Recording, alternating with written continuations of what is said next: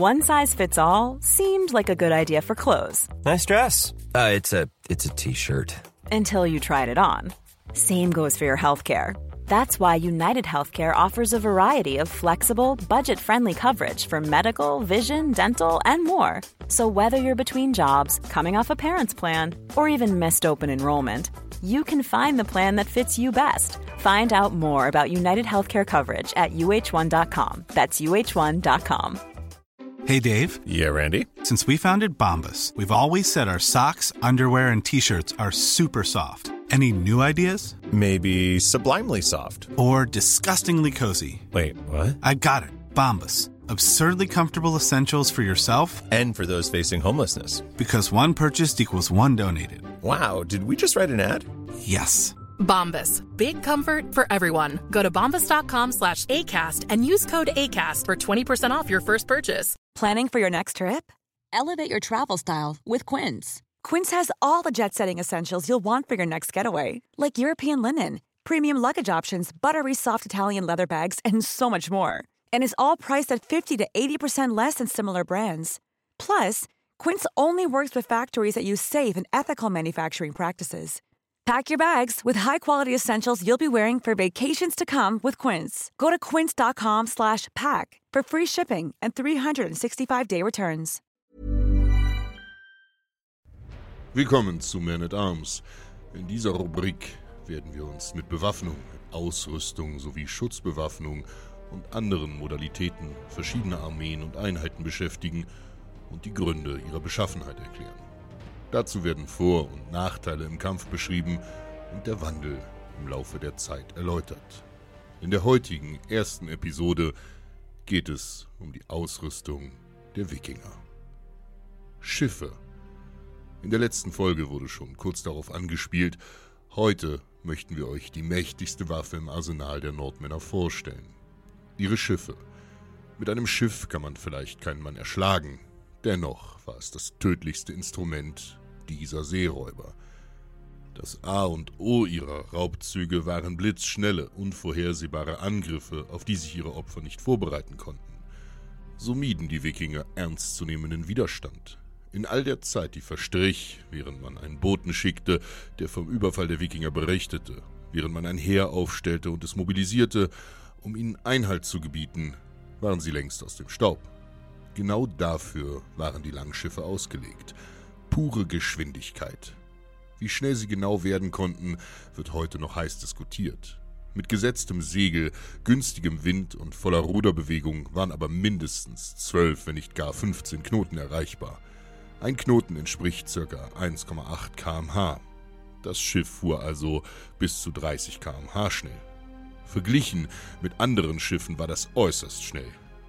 Die seit jeher bestehende Affinität der Nordmänner zur Seefahrt lässt sich durch die landschaftlichen Gegebenheiten Skandinaviens leicht erklären. Das beste Beispiel hierfür ist Norwegen, aus dem die meisten der frühen Wikinger stammten. Norwegen heißt wörtlich nichts anderes als der Nordweg, was sich auf die Seeroute entlang der langen Küste bezieht. Diese Küste ist von Fjorden geschmückt, die tief ins Landesinnere reichen und die Regionen leicht per Schiff zugänglich machten. Wohingegen das Land von Bergen durchzogen ist. Oder einfacher ausgedrückt, egal wohin du willst, mit dem Schiff bist du schneller als über Land. Ihre Schiffe hatten alle möglichen Verwendungszwecke.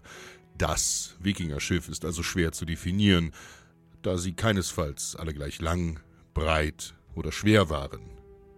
Die Wikingerschiffe durchliefen eine jahrhundertelange Evolution, bevor sie im späten 8. Jahrhundert so fortschrittlich waren, dass sie die ganze Nordsee direkt passieren konnten. Zu den wichtigsten dieser Entwicklungsstufen zählte das Einbauen eines wuchtigen, starken Kiels als Grundlage des Schiffsrumpfs, die Entdeckung des Segels und die signifikante Vergrößerung desselben. Im Gegensatz zur verbreiteten Meinung war der Hauptantrieb des Langschiffs tatsächlich das Segel. Gerudert wurde bei Windstille oder wenn man sich möglichst schnell fortbewegen wollte oder musste. Beispielsweise zu Anfang oder zum Ende eines Überfalls. Jeder Wimpernschlag, den die Wikinger schneller von Bord springen konnten, war einer mehr, den sie für das Überraschungsmoment nutzen konnten. Wie lenkte man das Schiff? Das ruderartige Steuer eines Langschiffs war am rechten hinteren Ende des Schiffs positioniert. Oder um es seemännisch zu sagen, Steuerbord am Heck. Im Englischen heißt dieser Lenkmechanismus Steerboard. Die Bezeichnung Steuerbord geht genau darauf zurück. Es erfüllt die exakt gleiche Funktion wie ein modernes Steuerrad, auch wenn es weitaus rustikaler anmutete und weitaus schwerer zu bedienen war. Man kann also davon ausgehen, dass als Steuermann immer einer der kräftigsten Ochsen der Besatzung ausgewählt wurde. Der Steuermann und der Kapitän waren zwei getrennte Funktionen. In Filmen und Serien wird gerne das Gegenteil dargestellt. In Wahrheit aber war das Steuern unter der Würde des Kapitäns. Leider konnten bisher nicht sehr viele Wikingerschiffe geborgen werden. Unser Wissen speist sich unter anderem aus Zeichnungen von Schiffen, die beispielsweise in Gotland auf Felsen und Steine geritzt wurden. Den berühmtesten Schiffsfund stellt wohl das Gokstad-Schiff dar, das 1880 in Norwegen in einer Grabanlage entdeckt wurde. Es ist knapp über 23 Meter lang und knapp über 5 Meter breit. Damit war es recht wendig. Der Mast war gut 30 Zentimeter dick und fast 4 Meter hoch. Diese Dimensionen kann man als typisch für ein Kriegsschiff der Wikinger ansehen. Eine Replik dieses Schiffs wurde 1893 unter Anleitung eines Archäologen angefertigt. Mit ihr überquerte man mühelos den Atlantik. Ebenfalls verhalf den Nordmännern der verblüffend geringe Tiefgang, den die Schiffe aufwiesen. Die flache Unterseite des Kahns verlieh ihm zusätzliche Schnelligkeit und ermöglichte es, in seichte Gewässer einzufahren. Andere Schiffe wären beim Durchqueren von Flüssen bald auf Grund gelaufen, nicht aber die Langschiffe der Nordmänner. Diese ungewöhnliche Befahrung von Fließgewässern durch Kriegsschiffe erlaubte unvorhersehbare Angriffe tief in Feindesland. Jede Stadt, jede Siedlung und jedes Dorf, das an einem Fluss gelegen war, musste sich vor einem Wikingerschiff fürchten. Und so ziemlich jede Stadt, jede Siedlung und jedes Dorf waren an einem Fluss gelegen. Eben diese Mobilität war der Schlüssel zum Erfolg der Wikinger. Urplötzliches Auftauchen, blitzschnelles Zuschlagen und spurloses Wiederverschwinden. Ein Schiff bot in etwa drei Dutzend an Ruderern Platz zum Sitzen. Insgesamt fasste eine Besatzung circa 40 bis 50 Männer. Wie viele Schiffe eine Wikingerbande zählte, schwankte natürlich erheblich. Mit fünf bis zehn hat man jedoch einen guten Richtwert, wenn man bedenkt, dass ein Wikingerheer in der Regel dreistellig war. Rüstungen. Die Bewaffnung der Wikinger gestaltete sich vielfältig, ebenso wie ihre Rüstungen. Eine gewisse Uniformität herrschte vor der Neuzeit, wenn überhaupt nur in Berufsarmeen, in denen ein Staat die Ausrüstung stellte. Es gab keine Zentralgewalt, die eine Ausrüstung gewährleistete, ganz zu schweigen von der entsprechenden Logistik, die so etwas voraussetzen würde. Wie in den allermeisten mittelalterlichen Heeren war die Beschaffung von Angriffs- und Schutzwaffen Privatsache. Kauf, Erbe oder stiehl dir deine Axt. Der eine oder andere konnte sie sich vielleicht selbst schmieden. Erben spielte hierbei eine nicht zu unterschätzende Rolle. Waffen und Rüstungsteile wurden wenn möglich über Generationen weitergegeben. Dies hatte zweierlei Gründe.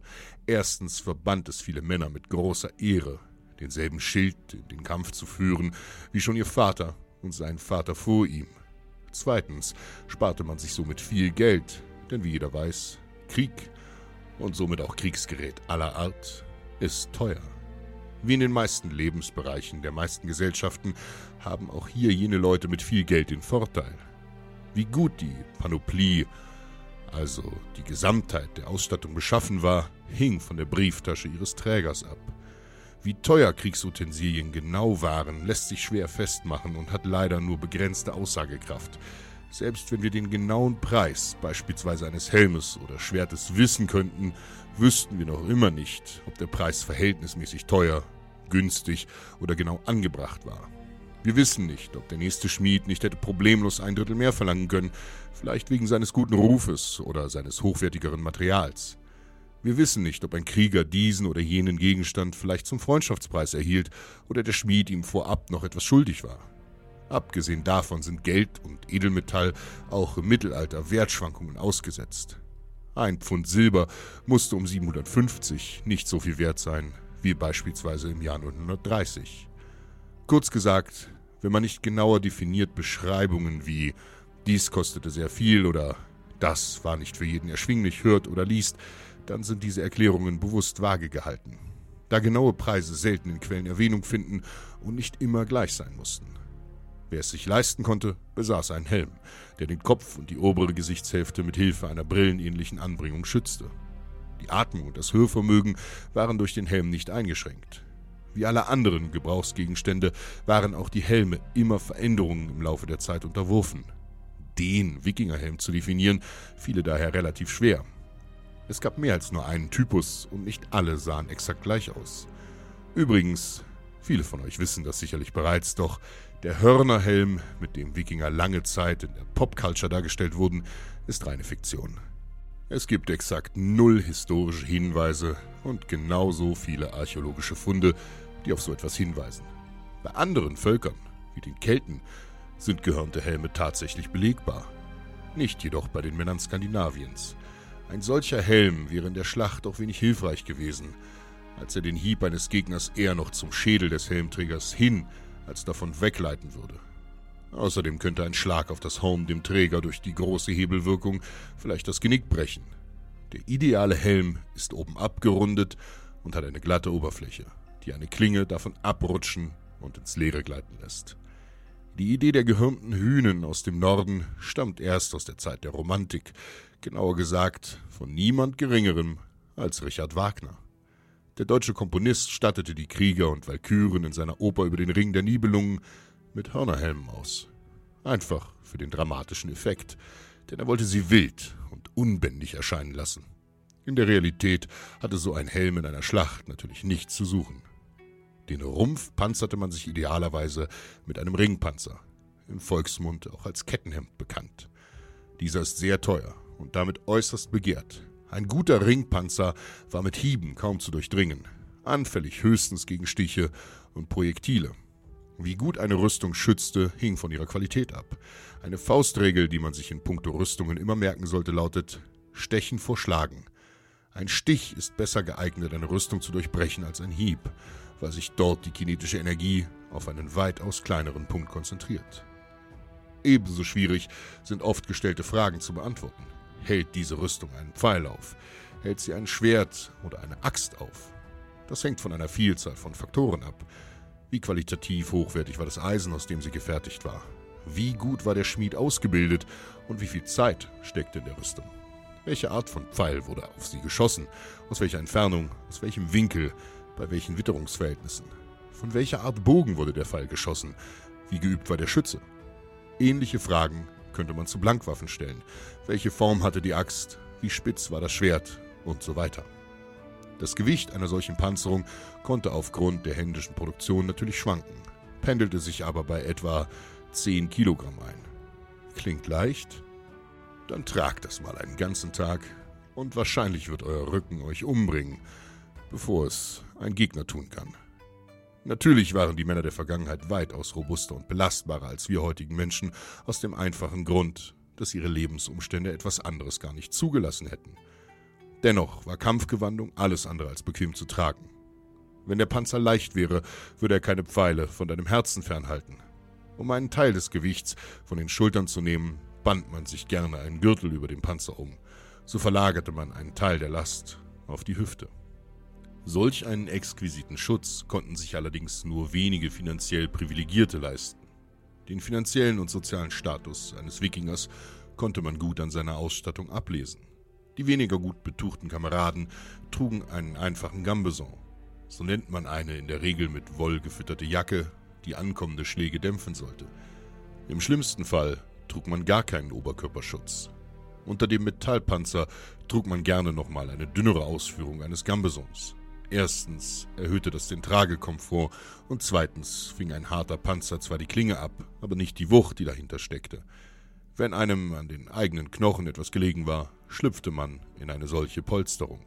Da auch metallene Helme nicht gerade billig waren, mussten viele Krieger ihre Häupter mit einfachen Kappen aus gekochtem Leder schützen. Kleine Faustregel am Rande. Wenn du dir einen Rüstungsgegenstand aussuchen kannst, nimm immer den Helm. Dein Haupt bietet zwar ein relativ kleines Ziel, ist aber mit Abstand das empfindlichste. In Filmen und Serien ziehen Männer meist unbehelmt in die Schlacht. Das hat mit der Realität aber nichts zu tun, sondern dient einfach dem Zweck, die Schauspieler leicht erkenntlich zu machen, um keine Verwirrung beim Publikum auszulösen. Auch bei kühnen Wikingern gab es nur zwei Arten von Menschen, die ohne Kopfschutz einen Kampf bestritten. Arme Menschen, die sich keinen leisten konnten, und total lebensmüde. Der wichtigste Schutz aber waren weder der Helm noch der Panzer, sondern etwas viel Simpleres, das viel zu oft vergessen wird. Der Schild. Vom Anbeginn der Geschichtsschreibung bis ins Spätmittelalter, ab dem schwere Plattenrüstungen ihn obsolet machten, stellte der Schild die primäre Verteidigungslinie eines jeden Kriegers dar. Die Rüstung selbst ist nur die zweite Verteidigungslinie, eine Art Rückversicherung, wenn man so will. Wenn man einen Nahkampf überleben wollte, war ein Schild unabdinglich. Denn auch eine gute Rüstung ließ ansonsten viel zu viele Lücken, viel zu viele offene Flanken, in die eine Klinge stoßen konnte. Ihre Form war die meiste Zeit der Wikingerperiode über rund. Die länglichen, nach unten spitz zulaufenden Drachenschilde, auch als Kite Shields bekannt, kommen ab dem 11. Jahrhundert circa auf. Die Rundschilde waren im Durchmesser in etwa 70 bis 90 Zentimeter groß. Sie deckten einen Mann also in etwa vom Hals bis zur Hüfte ab. Sie bestanden aus mehreren Holzbrettern, die verleimt oder mit Metallverstrebungen zusammengehalten wurden. Außen waren sie in Eisen oder häufig auch in Leder eingefasst. Nebenbei half eine Lederumspannung des gesamten Schilds dabei, nicht beim Aufprall einer Waffe auseinanderzubrechen. In der Mitte lag, wie bei den meisten Schilden, ein eiserner Buckel, der einen Stoß ablenken oder die Hand des Trägers zusätzlich schützen konnte. Die Vorderseite des Schilds wurde gern bunt bemalt oder mit Symbolen und mythologischen Motiven versehen, die dem Krieger Mut machten oder den Feind einschüchtern sollten. Prinzipiell durfte jeder freie Erwachsene Waffen tragen. Das wurde auch von ihnen erwartet. In den meisten europäischen Kulturen der Antike und des Mittelalters war im Gegensatz zu heute Krieg die Regel und Frieden ein Ausnahmezustand. Egal ob Römer, Grieche, Germane, Kelte oder Illyrer, wenn ein Mann drei Sommer lang nicht zu Waffen greifen musste, war das sehr ungewöhnlich. Dementsprechend waren Krieg und die Vorbereitung auf diesen ein integraler Bestandteil des Lebens. Aus heutiger Sicht eines Mitteleuropäers, der glücklicherweise nichts als Frieden kennt, mag es schwierig zu begreifen sein, doch im Alltag eines mittelalterlichen Menschen war die Möglichkeit, dass sein Leben mit einer Axt zwischen den Augen endete, eine reale und alltägliche Gefahr. Um so etwas zu verhindern, war es notwendig, sich verteidigen zu können. Ein jeder Erwachsener sollte wehrfähig sein. Andernfalls war er nicht als vollwertiges Mitglied der Gesellschaft anerkannt. Das Recht auf politische Mitsprache und der Kriegsdienst für die Hey, I'm Ryan Reynolds. At Mint Mobile, we like to do the opposite of what Big Wireless does. They charge you a lot, we charge you a little. So naturally, when they announced they'd be raising their prices due to inflation, we decided to deflate our prices due to not hating you. That's right. We're cutting the price of Mint Unlimited from $30 a month to just $15 a month. Give it a try at mintmobile.com slash switch. $45 upfront for three months plus taxes and fees. Promo for new customers for limited time. Unlimited more than 40 gigabytes per month. Slows. Full terms at mintmobile.com. I'm Sandra, and I'm just the professional your small business was looking for. But you didn't hire me because you didn't use LinkedIn jobs. LinkedIn has professionals you can't find anywhere else, including those who aren't actively looking for a new job but might be open to the perfect role, like me. In a given month, over 70% of LinkedIn users don't visit other leading job sites. So if you're not looking on LinkedIn, you'll miss out on great candidates like Sandra. Start hiring professionals like a professional. Post your free job on linkedin.com/people today. Gemeinschaft gingen Hand in Hand, frei nach dem Motto: Ich habe für uns geblutet, ich habe hier mitzureden. Bewaffnung. Die meistverbreitete Waffe war der Speer. Und alles andere würde einen Historiker auch die Stirn runzeln lassen. Denn in den allermeisten Kulturen ist der Speer lange Zeit die primäre Waffe. Das hat gleich mehrere Ursachen. Erstens war ein Speer sehr billig. Er ist schlicht ein Stab aus Holz, begradigt, mit einer eisernen Spitze versehen. Holz kostet so gut wie nichts und das teure Eisen war nur in geringer Menge nötig. Ein Speer konnte sich beinahe jeder leisten. Zweitens ist ein Speer vergleichsweise simpel einzusetzen. Damit ein Krieger vernünftig kämpfen konnte, musste er seine Waffe beherrschen. Das erforderte Übung, bei manchen Waffen mehr, bei manchen Waffen weniger. Einen Speer konnte man notfalls auch einem Bauern in die Hand drücken. Der Umgang damit ist schnell erlernt, da das Zustechen eine einfache und repetitive Bewegung ist.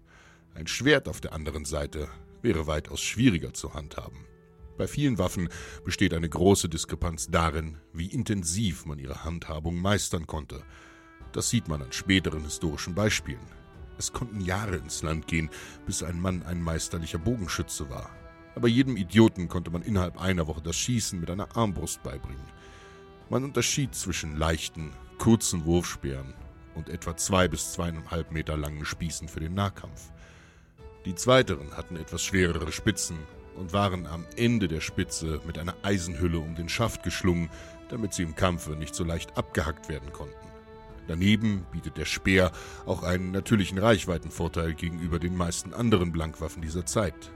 Wenn eine Gruppe von Menschen mit Schwertern gegen eine Gruppe von Menschen mit Speeren kämpft, können die letzteren ihre Kontrahenten immer auf Abstand halten und müssen sich gar nicht erst in die Reichweite ihrer Feinde begeben, um sie umbringen zu können. Militärhistoriker vergleichen dieses Phänomen gerne mit dem Boxsport. Ein Schwergewichtsboxer ist in der Regel 1,90 Meter oder größer. Die Klitschko-Brüder zum Beispiel sind beide etwa 2 Meter groß.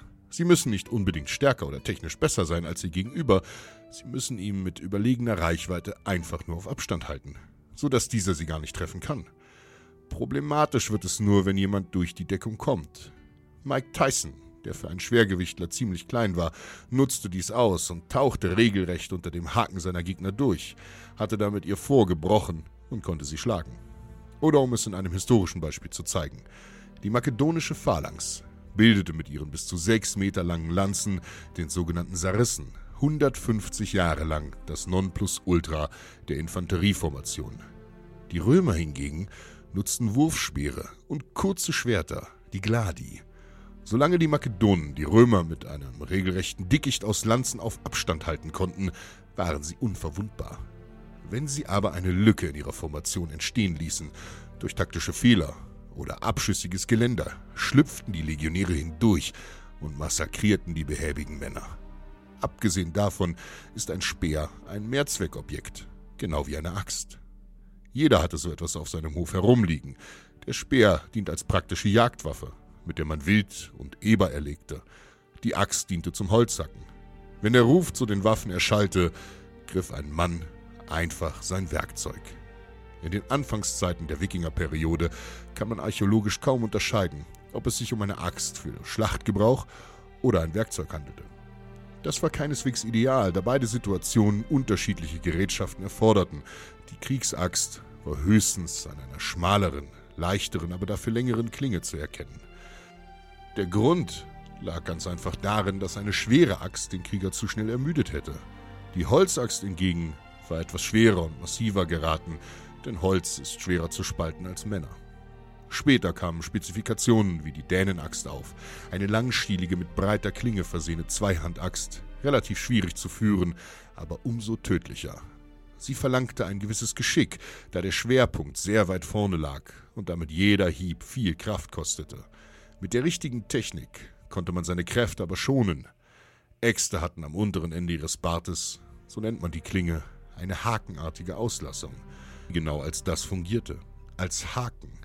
Mit ihr konnte man einen feindlichen Schild aufziehen, also die Deckung eines Gegners öffnen oder mit Geschick die Waffe eines Gegners einhaken und aus dessen Händen reißen. Daneben gab es leichte einhändige Äxte, die das Mitführen eines Schildes erlaubten, oder Wurfäxte.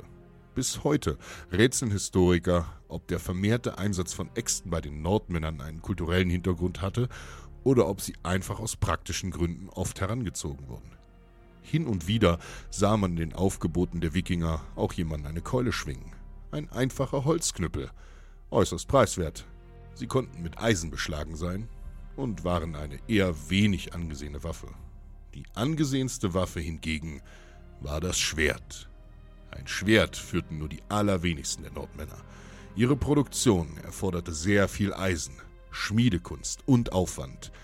Deshalb waren Schwerter unheimlich teuer. Wer ein solches besaß, hatte es entweder gestohlen, einem Toten abgenommen oder zählte zu den wohlhabendsten Männern seines Umfelds. Ein Schwert war viel mehr als nur eine Waffe. Es war ein Statussymbol. Es wurde beinahe wie ein Zepter getragen und verdeutlichte jedem, dass sein Träger jemand von Rang war. Kein gewöhnlicher Bauer, der mit einem angespitzten Holzstock herumstocherte, kein Verarmter, der mit seiner Hacke herumfuchteln musste. Nein, wer ein Schwert um seine Hüfte gegürtet hatte, der konnte sich als etwas Besonderes fühlen, und so wurde er auch von seiner Umwelt gesehen. Das Schwert war auch ein Symbol für die Autorität des Häuptlings. Auf das Schwert wurden Eide der Treue abgelegt. Schwerter wurden durch die Generationen gereicht, wegen ihres materiellen und ideellen Wertes. Diese Schwerter waren etwa 80 bis 90 Zentimeter lang, zweischneidig, verfügten über eine angedeutete Parierstange, einen üppigen Knauf zum Austarieren des Gewichts und eine relativ abgerundete Spitze, was darauf schließen lässt, dass man damit eher zuschlug als stach, oder darauf, dass das bevorzugte Opfer keine Rüstung trug. An der Klinge entlang verlief eine Hohlkehle, auch als Blutrinne bekannt. Einige von euch haben unter Umständen schon einmal den Erklärungsansatz gehört, dass diese Auslassung dazu dienen sollte, das Blut aus der Wunde strömen und Luft in diese kommen zu lassen, damit man das Schwert wieder herausziehen konnte. Diese Erklärung ist allerdings Schwachsinn und definitiv ins Reich der Fantasie zu verbannen. Der wahre Zweck dieser Einbuchtung war, Material und Gewicht zu sparen. Vereinzelt werden auch einschneidige, säbelartige Schwerter erwähnt, diese bildeten aber eher die Ausnahme. Schwerter bilden auch die Waffenkategorie, über die wir am meisten wissen. Einerseits haben wir Hunderte in Wikingergräbern gefunden, andererseits finden sie die meiste Erwähnung in der Poesie. Eine besondere Stellung hatten die Schwerter von Ulfbert. Das war der Name eines fränkischen Schmiedes oder eine fränkische Schmiedemarke und galt als Inbegriff der höchstrangigen Waffentechnik.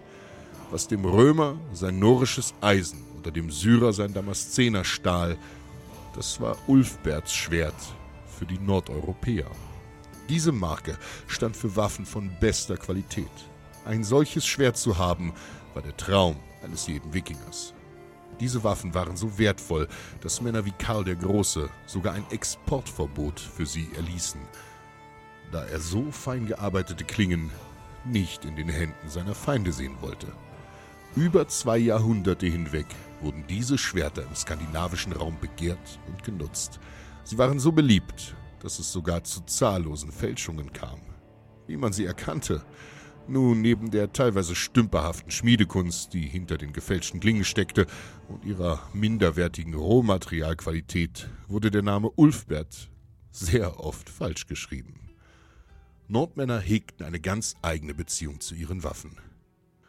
Dies kann man schon an den Namen ablesen, die sehr viele Männer ihren Waffen gaben. Snorri Sturluson erzählt folgendes.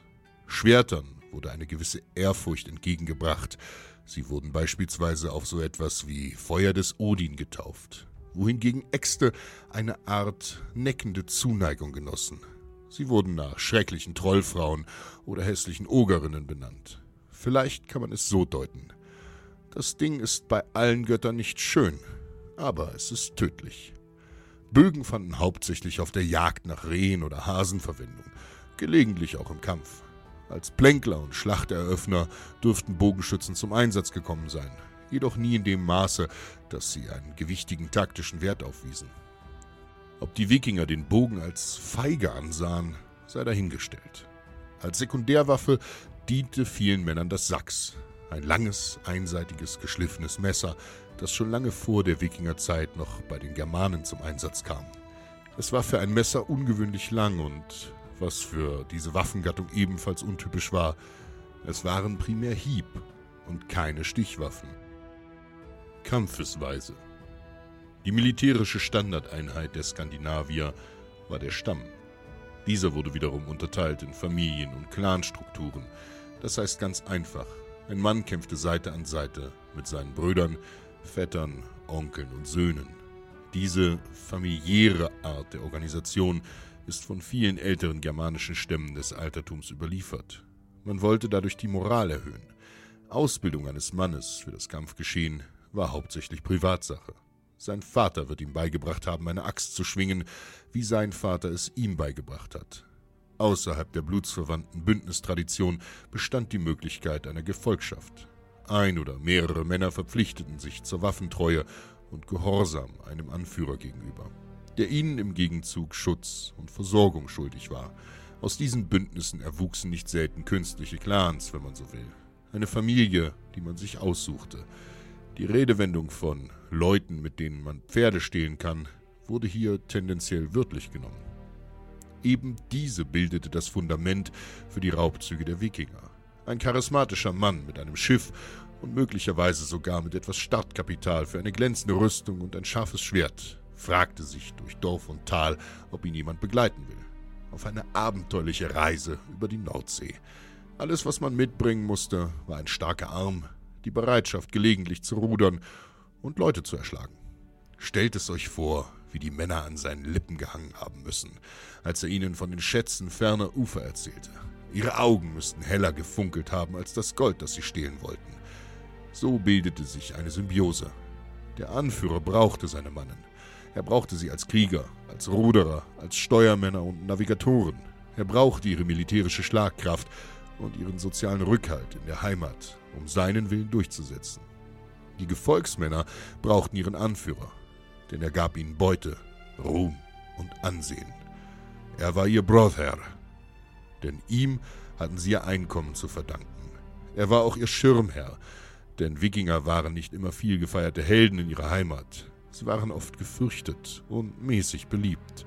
Durchaus verständlich. Wie viel Freude hättet ihr, wenn ihr ein friedlicher Bauer wärt und der Nachbarclan, nur einen halben Tagesmarsch entfernt, besteht aus gefährlichen Räubern.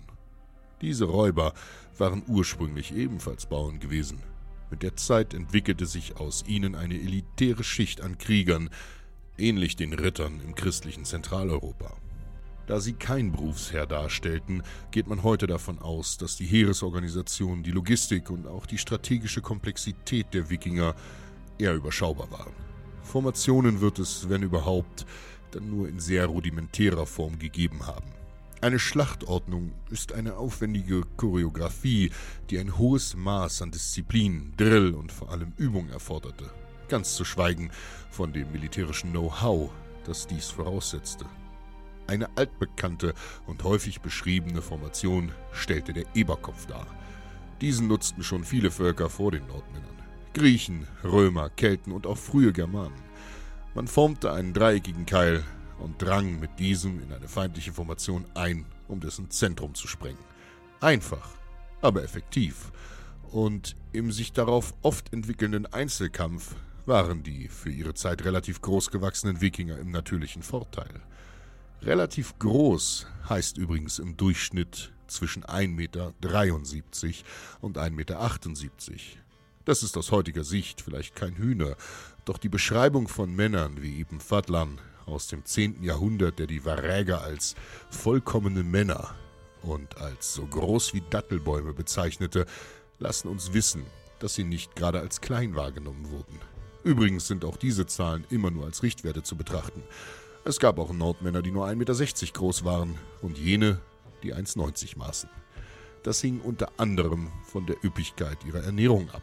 Wer aufgrund von Wohlstand viel essen konnte, wurde in der Regel größer weil er sein Wachstumspotenzial besser ausschöpfen konnte. Historiker streiten heute, ob es sich beim oft erwähnten Schildwall wirklich um eine Art Phalanx mit sich überlappenden Schilden und strenger Kohärenz handelte oder ob Schildwall einfach die allgemeine Bezeichnung für ein Aufgebot von Männern war. Alles in allem konnte man Wikinger also optisch gar nicht so leicht von ihren Gegnern, vor allem den Angelsachsen, unterscheiden. Sie trugen ähnliche Rüstungen, verwendeten lange Zeit ähnliche Waffen.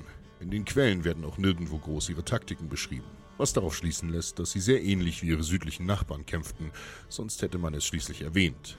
Alles in allem waren also weder fortschrittliche Technologie noch überlegene Schlachttaktiken der Schlüssel zu ihrem Erfolg. Es waren einerseits ihre eingangs erwähnten blitzschnellen Schiffe, ihr Auftauchen und Zuschlagen. Andererseits war es die Wildheit, mit der sie kämpften.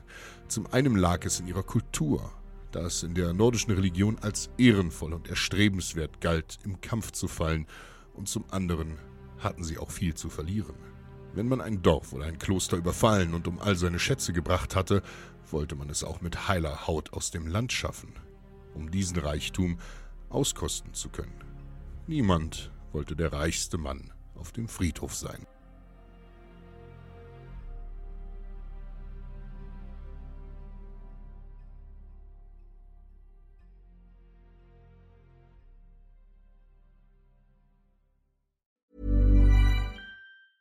Planning for your next trip?